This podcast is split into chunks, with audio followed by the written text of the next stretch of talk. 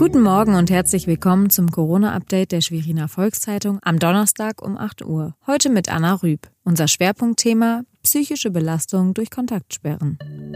Das sind unsere regionalen Nachrichten im Überblick.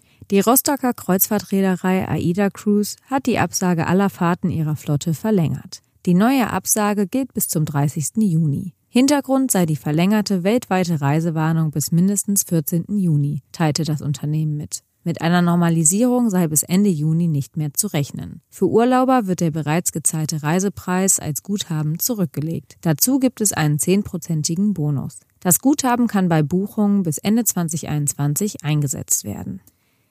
Endlich Autokino in Schwerin. Nach langem Hin und Her flimmert heute das erste Mal ein Film über die LED-Wand auf dem Parkplatz an der Palmberg Arena. Freuen dürften sich darüber besonders die kleinen Kinofreunde. Auf dem Programm steht um 18 Uhr SpongeBob.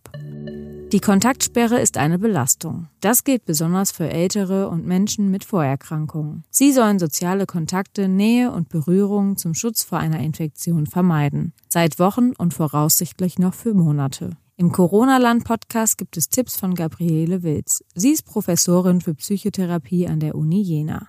Man müsse neue Formen des Kontakts finden, die kein Risiko darstellen. Ein Vorschlag von Wilz lautet, das geht so, indem man sich zu zweit trifft, zum Beispiel. Und zu zweit trifft heißt dann draußen äh, trifft, dass man spazieren geht, vielleicht walken geht oder sowas.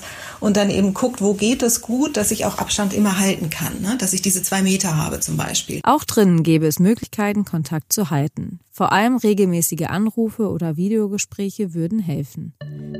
Das war unser tägliches Corona-Update. Weitere Nachrichten und Hintergründe zum Virus gibt es jederzeit auf svz.de-corona.